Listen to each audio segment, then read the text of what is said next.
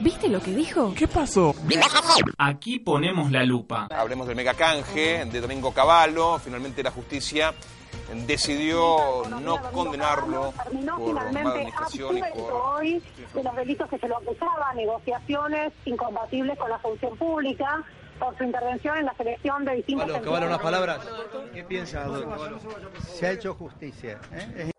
Esta semana el Tribunal Oral Federal número 4 absolvió a Domingo Felipe Cavallo por los supuestos favores a un grupo de bancos para que participaran en el llamado megacanje de la deuda pública en 2001 durante el gobierno de la Alianza. Cavallo era el único acusado por el megacanje, como de la Rúa por las coimas en el Senado, o Carlos por su enriquecimiento ilícito, la venta de armas o la voladura de la fábrica de armas en Río Tercero. Para variar, la justicia volvió a hacer los deberes.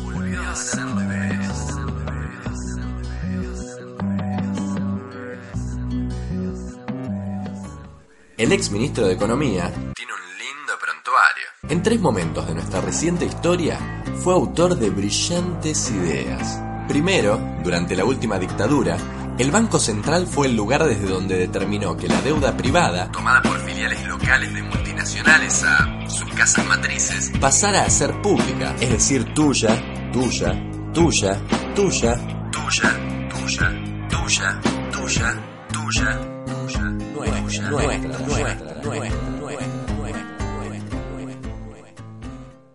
El peso, que En a los años del 90 primero de dijo, enero un peso igual que un dólar.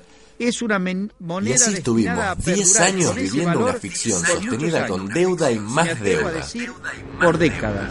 Después se peleó con el cínico riojano y se fue, para volver pocos años más tarde, pedido por el progresista Chacho y las tapas de Clarín y el 70% de la sociedad. Esta vez, con los superpoderes votados por el Congreso. Pero volvamos. ¿De qué se trató el megacanje? Simple. Cambiamos unos bonos de deuda por otros, a un plazo mayor de pago.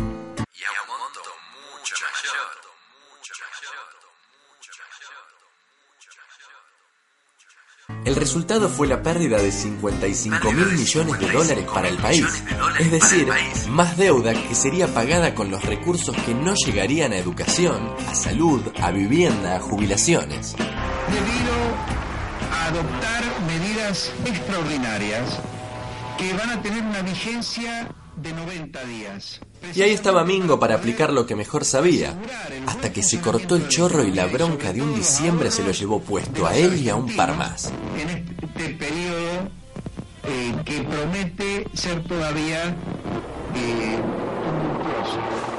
Dos décadas atrás, cuando la impunidad era ley y podías caminar la misma vereda que un torturador, el escrache popular era la única que nos quedaba. Muy buenas tardes. Es para mí. Perdón. Perdón. Hoy, este mismo personaje se pasea por aulas y salones de conferencias para explicarnos cómo atravesar las crisis. Si algunas universidades lo invitan, si parte del periodismo lo sigue recibiendo, si la justicia lo absuelve de culpa y cargo por la eterna deuda, ¿qué respuesta nos queda ante la indignación? Perdón, señor. A ver, reconoce la justicia. Que la justicia, la justicia está ecológica. Ya estoy yendo nosotros, te vamos a seguir diciendo que sos un hijo de mi. Que sos un hijo de mi. Que sos un hijo de mi.